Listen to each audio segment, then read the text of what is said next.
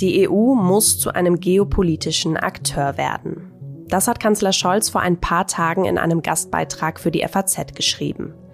Und wenn man sich anschaut, wie Putin jetzt händeringend nach neuen Partnern sucht, scheint diese Aussage noch einmal mehr an Bedeutung zu gewinnen. Erst gestern ist er zusammen mit dem türkischen Präsidenten Erdogan nach Teheran gereist. Über dieses Gipfeltreffen und die Ergebnisse spreche ich zunächst mit meinem Kollegen aus der Politikredaktion Reinhard Feser. Und wie sieht eigentlich das Verhältnis von Russland zu Indien aus? Darüber will ich mit Adrian Haag von der Konrad-Adenauer-Stiftung in Neu-Delhi reden. Die Machtverhältnisse ändern sich und neue Allianzen entstehen. Aber welche Rolle kommt Deutschland dabei zu? Und welche Amerika? Das ordnet für uns abschließend unser ehemaliger Außenpolitikchef Klaus-Dieter Frankenberger ein. Und damit willkommen im FAZ-Podcast für Deutschland. Heute an diesem Mittwoch, den 20. Juli, zum ersten Mal mit mir, Katharina Schneider. Schön, dass Sie zuhören.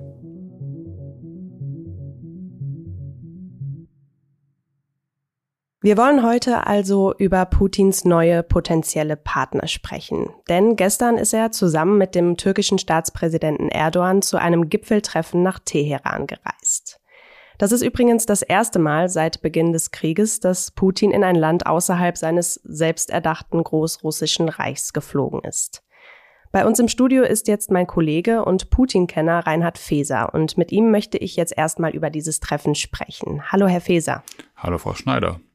Herr Feser, wir müssen das einmal kurz vorher abklären. Dieses Treffen ist ja jetzt nicht kurzfristig anberaumt worden, sondern hatte einen ganz anderen Hintergrund. Worum ging es denn eigentlich? Das war ein Treffen im sogenannten Astana-Format, benannt nach der ähm, Hauptstadt Kasachstans, die noch so hieß, als das zum ersten Mal stattfand wo sich Türkei, Iran und Russland ähm, regelmäßig treffen, um über die Lage in Syrien zu sprechen. Mhm. Formell war das Thema Syrien auch ähm, im Vordergrund.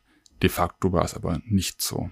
Okay, dann lassen Sie uns doch mal die Ziele der drei Länder nach und nach durchgehen. Also zuerst einmal, mit welchen Anliegen ist denn eigentlich Erdogan nach Teheran gekommen? Für Erdogan ging es darum, dass er ähm, gewissermaßen die Erlaubnis wollte von Iran und Russland mit seinen Truppen in den Norden Syriens einzumarschieren, um dort gegen Kurden vorzugehen.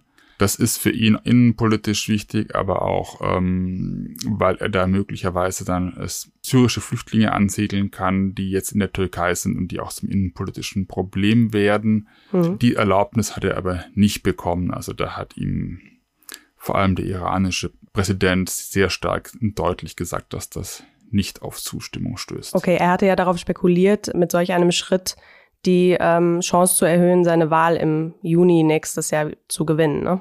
Genau. Wie wird das denn eigentlich international beobachtet? Immerhin ist Erdogan ja der erste Staatspräsident aus der NATO, der seit Ausbruch des Kriegs auf Putin trifft. Der versucht ja schon die ganze Zeit als Friedensstifter dazustehen. Erdogan hat sich ja seit einiger Zeit schon in so eine Twitter-Rolle begeben und das nicht erst seit Beginn des Krieges in der Ukraine. Man erinnere nur daran, dass es einen Riesenstreit gibt zwischen ähm, der übrigen NATO und Erdogan darüber, dass die Türkei russische Luftabwehrsysteme angeschafft hat. Also da ist ein Dauerkonflikt zwischen Erdogan und, und, und dem Rest der NATO und der setzt sich jetzt einfach fort. Der ist nicht neu durch die Ukraine aufgekommen. In dem Konflikt versucht Erdogan tatsächlich sich so als Mittler zu präsentieren. Hm. Also er hat sich den westlichen Sanktionen gegen Russland nicht angeschlossen, hofft da wahrscheinlich auch auf ganz gute Geschäfte. Andererseits ähm, verkauft die Türkei aber Waffen an die Ukraine, verschenkt sie zum Teil sogar. Es geht da um diese berühmten Bayraktar-Drohnen, die den russischen Truppen ziemlich viele Probleme bereiten. Mhm. Also er, er spielt da so ein bisschen auf beiden Seiten und versucht eben jetzt vor allem Reputation zu gewinnen, indem die Türkei als Mittler auftritt in der Frage, wie man den Export ukrainischen Getreides über das Schwarze Meer sicher organisieren kann. Die ukrainischen Häfen sind ja durch den Krieg blockiert. Mhm. Okay, also Sie haben es eben schon auch angedeutet. Erdogan hat hier auch vor allem seine innenpolitischen Interessen vertreten. Einberufen hat den Gipfel ja der iranische Staatspräsident Raisi. Was will oder braucht denn Iran gerade von Russland? Iran ist stark getroffen durch die Teuerung der Lebensmittelpreise, der Getreidepreise, die eine Folge des russischen Überfalls auf die Ukraine sind. Und die ja nicht nur in Iran, sondern in vielen Ländern ähm, großen sozialen Sprengstoff ähm, enthalten. Und Iran mhm. hofft sehr auf russische Getreidelieferungen und das war sicherlich ein wesentliches Anliegen Irans ähm, bei diesem Treffen. Mhm. Konnte man sich denn da einigen? Dazu ist wenig gesagt worden, wie überhaupt hinterher sehr wenig Konkretes über Beschlüsse bekannt wurde. Es gab Absichtserklärungen, bilaterale zwischen ähm, Russland und Iran zu Geschäften im Rohstoffbereich, also gemeinsamer ähm, Ausbeutung und, und, und Schaffung von Transportinfrastruktur für Öl- und Gasfelder. Wie konkret das ist und, und wie aussichtsreich diese Vereinbarungen sind, da gehen die Meinungen offenbar auseinander. Auch in den russischen Medien ist das sehr unterschiedliches zu lesen. Die einen feiern das als großen Erfolg, mit dem die beiden Länder zusammen bedeutenden Einfluss auf den Weltmarkt gewinnen könnten. Andere erinnern daran, dass es schon viele solche Absichtserklärungen gegeben habe und dass aber nie was draus geworden sei. Hm. Iran braucht also Russland und Putin ist ja jetzt auf der Suche nach neuen Bündnispartnern. Warum ist denn gerade Iran für ihn so interessant? Da gibt's eine ganze Reihe von Gründen. Eine Sache, die ganz praktisch ist, Iran lebt schon lange mit ähm, starken westlichen Sanktionen. So geht es doch sehr stark darum, dass Russland versucht, von den Erfahrungen Irans im Umgang mit Sanktionen zu lernen. Dann geht es natürlich Russland darum, einen anti-westlichen Block zu schmieden und, und da die ähm, Beziehungen zu stärken und zu kräftigen. Bisher, mhm. also beide Länder sind ja ähm, klar anti-amerikanisch, anti-westlich ausgerichtet, aber bisher gab es da nicht wirklich eine einheitliche Front und, und Putin geht schon darum, diese Front herzustellen und da eine engere Zusammenarbeit herbeizuführen. In welchem wirtschaftlichen Verhältnis stehen die beiden Länder denn zueinander? Im Moment haben die wirtschaftlichen Beziehungen keine allzu große Bedeutung. Also Putin hat das große Wachstum der Wirtschaftsbeziehungen zwischen Russland und Iran gestern gefeiert und, und das als großen Erfolg dargestellt. Tatsächlich ist das Volumen ähm, der Handelsbeziehungen zwischen Russland und Iran voriges Jahr ungefähr ähm, ein Prozent dessen gewesen, was Russland mit der EU ähm, ausgetauscht hat. Und ähm, was unklar ist, was dahinter steckt, für beide Seiten vielleicht interessant sein könnte, Vorige Woche hat der ähm, Sicherheitsberater des amerikanischen Präsidenten Biden davon gesprochen, dass Russland von Iran zahlreiche militärische Drohnen erwerben wolle. Mhm. Okay, aber da ist jetzt nach dem Treffen nichts zu durchgesickert. Da ist nichts durchgesickert. Beide Seiten verneinen das. Aber die, die Expertengemeinschaft in Russland, die durchaus nichts sagt, was ähm, nicht im Sinne des Kremls wäre, finde die Idee eigentlich ganz gut. Mhm. Also, Herr Feser, was sagen Sie? Könnte Iran denn nachhaltig ein wichtiger und enger Partner Russlands werden? Das ist eine, glaube ich, offene Frage. Läuft viel noch im, im deklamatorischen Bereich, aber tatsächlich ähm, waren beide Länder in, in, in, der Vergangenheit ja oft auch ähm, wie so eine Art Konkurrenten, mhm. weil sie letztlich die gleichen Exportprodukte haben, ihre Interessen nicht deckungsgleich sind und man konnte das ja auch gestern beobachten, dass ähm, die Ergebnisse, die nach diesem groß angekündigten Gipfel ähm, verkündet werden konnten, insgesamt ziemlich mager waren. Es handelt mhm. sich eben um autoritär regierte Staaten, die zwar ähm, irgendwie gemeinsame Gegner haben, aber andererseits sich schwer tun, tatsächlich ihre Politik dauerhaft abzustimmen. Mhm. Ich habe es eingangs gesagt, Sie sind Putin-Kenner. Das ist ja jetzt für ihn ein Mosaiksteinchen in seinem großen Plan. Welchen weiteren Weg geht denn Wladimir Putin Ihrer Meinung nach? Wenn wir mal schauen, also wenn wir re davon reden, Russland sei international isoliert, ist das eigentlich ein nicht ganz richtiges Bild. Das gilt zwar im Verhältnis zu Europa und zu allen Ländern, die man irgendwie ähm, politisch zum Westen zählen kann, also die liberale Demokratien sind. Aber wenn man mal schaut, ähm, wie das im globalen Süden aussieht, da ist das Bild lange nicht so eindeutig. Indien hält sich ähm, relativ offen als einer der größten Staaten der Welt. Mhm, da reden wir auch gleich noch drüber, ja. China ist natürlich de facto an der Seite Russlands in diesem Konflikt und Russland versucht mehr und mehr sich darzustellen als ein Land, das auf der Seite aller Entrechteten dieser Welt steht, die gegen den westlichen Imperialismus ankämpfen und versucht da auch anzuknüpfen an eine Rhetorik, wie man sie schon von der Sowjetunion kannte und ähm, an antikoloniale Reflexe, die ja durchaus ähm, nachvollziehbar sind in, in vielen Ländern Afrikas und Asiens, zumindest dafür zu sorgen, dass sie sich nicht auf die Seite des Westens stellen, sondern vielleicht mhm. sogar gegen ihn. Mhm. Ja, über das Verhältnis Indiens zu Russland werden wir jetzt noch sprechen, aber erstmal vielen Dank Ihnen, Herr Feser, für die Einschätzung. Bitte sehr gerne. Wir haben es gehört, das Verhältnis zwischen Russland und Iran bleibt zunächst vor allem wirtschaftlich kompliziert. Fakt ist, Russland braucht Partner und Russland hat Partner. Einen, über den wir nicht ausführlich reden müssen, ist China. Unsere Korrespondentin Friederike Böge fasst kurz für Sie zusammen, was sich in der russisch-chinesischen Beziehung in den letzten Wochen getan hat. China hat ein großes Interesse daran, dass Russland diesen Krieg nicht verliert. Seine Bereitschaft, den russischen Angriffskrieg gegen die Ukraine zu unterstützen, hat aber Grenzen. Äh, es gibt bisher keine Hinweise darauf, dass China seit Kriegsbeginn Waffen an Russland geliefert hätte. Chinesische Unternehmen sind sehr darauf bedacht, amerikanische Sekundärsanktionen zu vermeiden. Deshalb achtet man sehr genau darauf, welche Art von Hochtechnologie man an äh, Russland liefert. Unterhalb dieser Schwelle äh, tut Peking einiges. Zuletzt hat es den Import von russischem Öl deutlich gesteigert, natürlich auch um von den Preisnachlässen zu profitieren. Die äh, wichtigste chinesische Unterstützung für Russland ist im Moment äh, diplomatischer Natur. Ähm, auf internationaler Bühne orchestriert China Kritik an den westlichen Sanktionen gegen Russland. Es verbreitet das Narrativ, dass die USA äh, schuld an der Lebensmittelkrise seien und dass die NATO und die USA und nicht Russland der Verursacher des Krieges sei.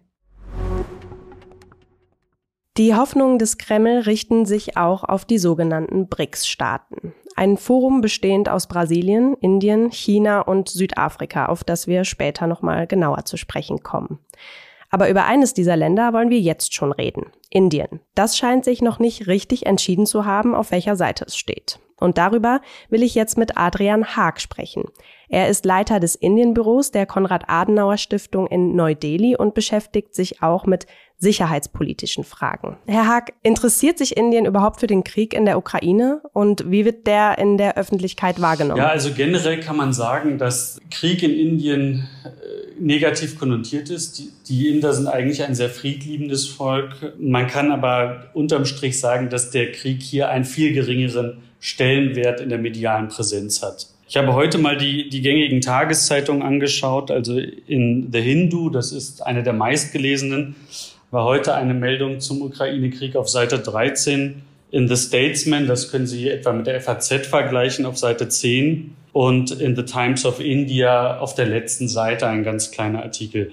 Daran sehen Sie schon, dass das Thema hier einen ganz anderen Stellenwert hat als bei uns. Europa ist weit weg. Und auch am Anfang des Krieges war eigentlich dominant, äh, wie die indischen Staatsbürger in der Ukraine zurückgeholt wurden. Anfang März kam ja ein ähm, indischer Staatsbürger, ein junger Student, der in Charkiw Medizin studiert hat, ums Leben. Und das war eigentlich damals zum Anfang des Krieges hier die äh, dominante Meldung. Okay, also eine geringe mediale Aufmerksamkeit.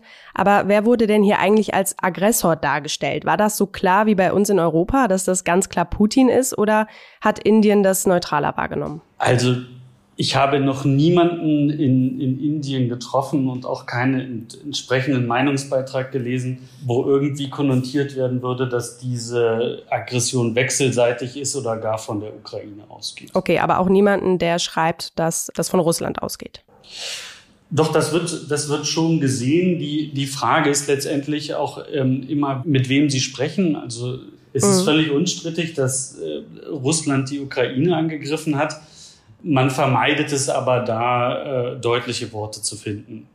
Okay, also Sie sagen es gerade, Stichwort sich rauszuhalten. Dann lassen Sie uns doch mal über Indien als Verbündeten Russlands sprechen. Indien und Russland sind ja auch keine neuen Freunde. Bei der Abstimmung im UN-Sicherheitsrat im März, die gegen Russland gerichtet war, hat sich Indien ja der Stimme enthalten.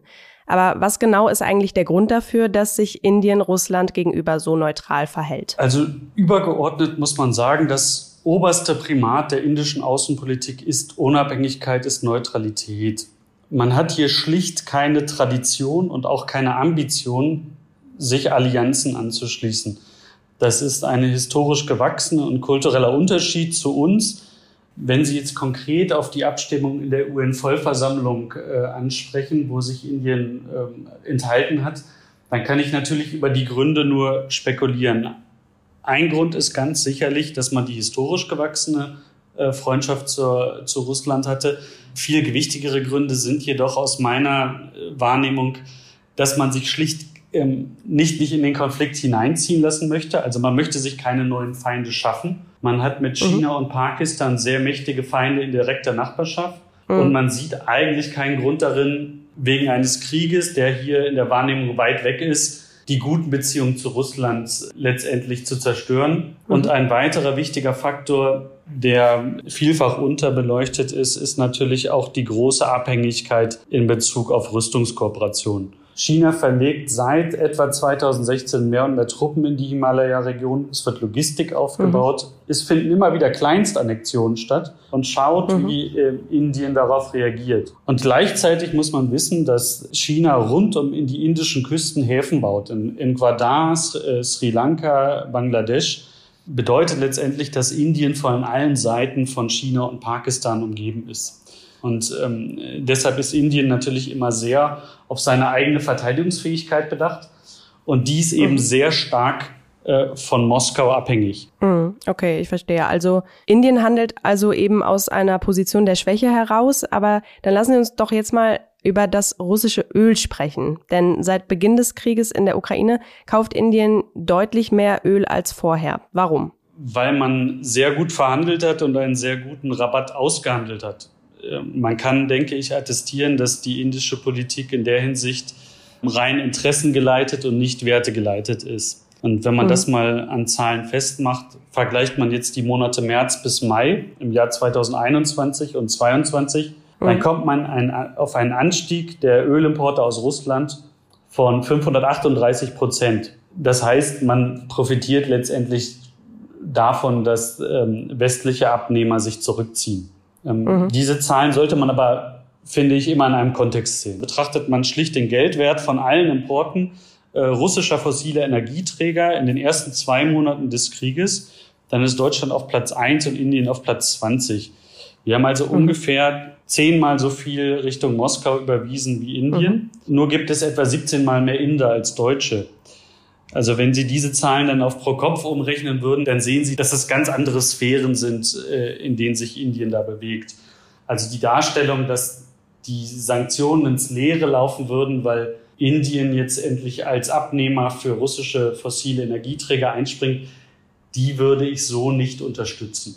Wissen Sie denn, ob Indien das Öl ähm, auch teurer nach Europa verkauft? Denn da habe ich jetzt keine offizielle Bestätigung dafür gefunden. Das kann auch ich Ihnen nicht seriös bestätigen oder das auch abtun, ist es durchaus möglich, dass das Öl weiterverarbeitet wird und dann auch weiter verkauft wird. Aber das ist äh, im Bereich der Spekulation. Wie sieht denn das Verhältnis Indiens zum Westen aus, Herr Haag? Indien hat sich in den letzten Jahren ja auch dem Westen zugewandt und zum Beispiel eine strategische Partnerschaft mit den USA aufgebaut. Hm. Die werden ja jetzt auch nicht glücklich sein über Indiens Verhalten. Wie verhält sich Indien denn in diesem Spannungsfeld? Ja, ich habe diese Frage befürchtet. Bei kaum einem anderen Staat auf der Welt ist die Standortbestimmung in der globalen Sicherheitsarchitektur so schwierig wie bei Indien. Die Inder fordern natürlich einerseits Solidarität im Hinblick auf äh, China ein, haben da ja äh, einige Partner in Asien, namentlich die USA, Australien und Japan. Umgekehrt waren sie im Fall des Ukraine-Krieges aber nicht bereit, ähm, dieselbe Solidarität zu zeigen. Und wenn man das vergleicht mit den ähm, Verhalten anderer ähm, asiatischer Partner der USA, wie Japan und Australien, dann haben die sich ja regelrecht mit der NATO verzahnt. Und Die übergeordnete Frage ist aus meiner Sicht, ob sich die Welt in zwei Lager teilen wird und man dann Farbe bekennen muss. Ich denke, das wird so kommen. Die USA werden von den Europäern einfordern, ihren Beitrag im Systemwettbewerb gegen China zu leisten. Und sie werden von ihren asiatischen Partnern einfordern, dass sie sich auch äh, ähm, bei äh, sicherheitspolitischen Fragen außerhalb Asiens an die Seite der USA stellen. Ob Indien seinen eigenständigen Kurs in dieser Großwetterlage beibehalten kann, wird man sehen. Es wäre aber aus meiner Sicht für den Westen und für Indien wechselseitig von Vorteil, wenn man sich zueinander bekennt. Und äh, ich denke, die Bundesregierung hat das auch erkannt. Man hat ja mit den gemeinsamen Regierungskonsultationen, das waren ja die ersten Regierungskonsultationen der Ampel überhaupt, und der Einladung Indiens zum G7-Gipfel nach Elmau schon zwei sehr starke Zeichen gesetzt. Indien ist letztlich ein Swing State und um Swing States muss man sich eben besonders bemühen. Das ist doch ein gutes Schlusswort und das nehme ich jetzt mal mit in mein nächstes Gespräch. Ich danke Ihnen sehr für die ganzen Einschätzungen, Herr Haag. Vielen Dank für das Gespräch. Wir haben jetzt eine Menge über Putins Suche nach neuen Partnern und Allianzen gehört. Iran, China, Indien. Das ist jetzt der richtige Moment, um kurz auf unsere Sommerserie Mitte August hinzuweisen, in der wir uns mit verschiedenen Ländern beschäftigen und auf die neue geopolitische Machtordnung schauen werden. Los geht's am Montag, den 15. August und mit dabei wird auch unser ehemaliger Außenpolitikchef Klaus-Dieter Frankenberger sein, der seit Anfang des Jahres im Ruhestand ist, aber für diese Serie wollten wir ihn unbedingt an Bord holen. Und auch jetzt freue ich mich, ihn in der Leitung zu haben. Hallo, Herr Frankenberger. Ich grüße Sie, Frau Schneider. Herr Frankenberger, ich weiß, Sie werden uns sicher später auch etwas zu Putin erzählen, aber lassen Sie uns erstmal über Deutschland reden. Welche Rolle spielen wir denn gerade in dieser ganzen Entwicklung? Keine weltpolitische, oder? Naja, wir haben die große Zeitenwende ausgerufen. Der Bundeskanzler hat das getan und wir sind von den Industriestaaten sicherlich das Land, das am meisten betroffen ist. Stichwort Ölabhängigkeit von Russland. Wir müssen unsere Energieversorgung Versorgung auf den Kopf stellen. Äh, wir werden geopolitisch in Zukunft äh, Risiken in unser Wirtschaftsmodell einpreisen müssen. Das ist etwas, was jetzt ständig in Wirtschaft und Politik diskutiert wird, aber das wird noch viel ernster sein. Stichwort China, Stichwort Taiwan. Da kommt womöglich einiges auf uns zu. Wir dürfen jedenfalls nicht nochmal so kalt erwischt werden. Gehen wir ein bisschen näher zu uns, äh, nach Europa hin. Ähm, das Thema Waffenlieferung an die Ukraine ist ein leidiges Thema. Das ist jetzt in der Innenpolitik äh, wieder hochgekommen. Das ist aber auch etwas, was unsere äh, Partner, vor allem in Ostmitteleuropa, zunehmend äh, irritiert, falls Versprechen nicht ein, äh, eingehalten werden. Wenn es tatsächlich so ist, dass im Ringtausch mit Polen, der, dass der erst im nächsten Jahr beginnen soll und dann quasi ein Panzer im Monat, dann ist das ein schlechter Witz, ehrlich gesagt. Also was ist denn jetzt mit den Deutschen wieder? Wollen sie dann doch nicht so richtig Führung ja oder nein oder verklausuliert oder eher schüchtern. Da sind wir, äh, geben kein gutes Bild ab, weil es ein bisschen an der Gradlinigkeit fehlt. Mhm. Wir hatten jetzt gestern ähm, Brigade General AD Erich Fahrt im Podcast. Und er hat auch gesagt, er fragt sich, wo ist Deutschland, wo ist Frankreich, wo ist Europa, hat dann das Beispiel der ähm, politisch-diplomatischen Prozesse um das Minsker Abkommen ähm, eingebracht. Glauben Sie, müssen wir doch irgendwann jetzt mal wieder mit Putin verhandeln? Naja, also wir sollten erstmal das machen, damit wieder eine äh, Situation äh, eintritt, in der die Ukrainer sagen, und um die geht's ja hier, sie haben eine reelle Chance, äh, auf dem Schlachtfeld zu bestehen. Heute sagt Herr Lavrov, nein, das sind ja nicht nur alle unsere Ziele, es geht vielleicht weiter. Mhm. Also dieses Gerede über Verhandlungen mit Putin, also wenn er sagt, dann großherzig, ja, vielleicht wenn ihr ein paar, ein paar Sanktionen fallen lässt, dann kriegt ihr auch ein paar Liter Gas mehr oder ein paar Gaseinheiten mhm. mehr und die, und, aber was glaubt doch nicht im Ernst jemand, dass irgend, äh, irgendein besetztes Gebiet zurückgegeben werden. Mhm. Das halte ich für nicht. Das halte ich für implausibel. Das halte ich geradezu äh, grotesk. Okay, ähm, dann kommen wir doch mal zu der Rolle Amerikas. Hat es das eigentlich schon jemals gegeben, dass ein amerikanischer Präsident so wenig Einfluss auf einen Konflikt hatte wie in dieser Zeit? Amerika hat unter Biden gewisserweise war das auch schon ein bisschen so unter Trump so, aber vor allem unter Biden mhm. zwei Prioritäten. Eine innere, eine äußere. Die äußere heißt China, China, China und dann erstmal nichts ähm, etwas salopp gesagt. Und die innere heißt, die Mittelklasse wieder in einen Stand versetzen, dass sie anständig leben kann. Mhm. Das sind die Prioritäten. Jetzt kann man sagen, äh, Putins Krieg, Russlands Krieg, Russlands äh, Neokolonialkrieg gegen die Ukraine hat die Amerikaner erstmal nach Europa zurückgebracht, beziehungsweise ihre Präsenz dort gefestigt. Mhm. Wir erleben ja eine äh, Aufstocken äh, der amerikanischen Militärpräsenz.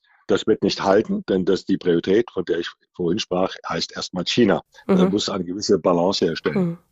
Okay, und jetzt stellen wir uns mal vor, Trump würde wiedergewählt werden. Was würde das denn bedeuten? Wenn, na gut, das, das, wir reden dann von 2025. Ja. Was dann wäre, weiß man nicht, aber auf alle Fälle wäre natürlich, äh, würde die ganze Außenpolitik der, der, Vereinigten Staaten wieder auf den Kopf stellen. Mhm. Aber wir müssen eins, äh, uns an eines erinnern.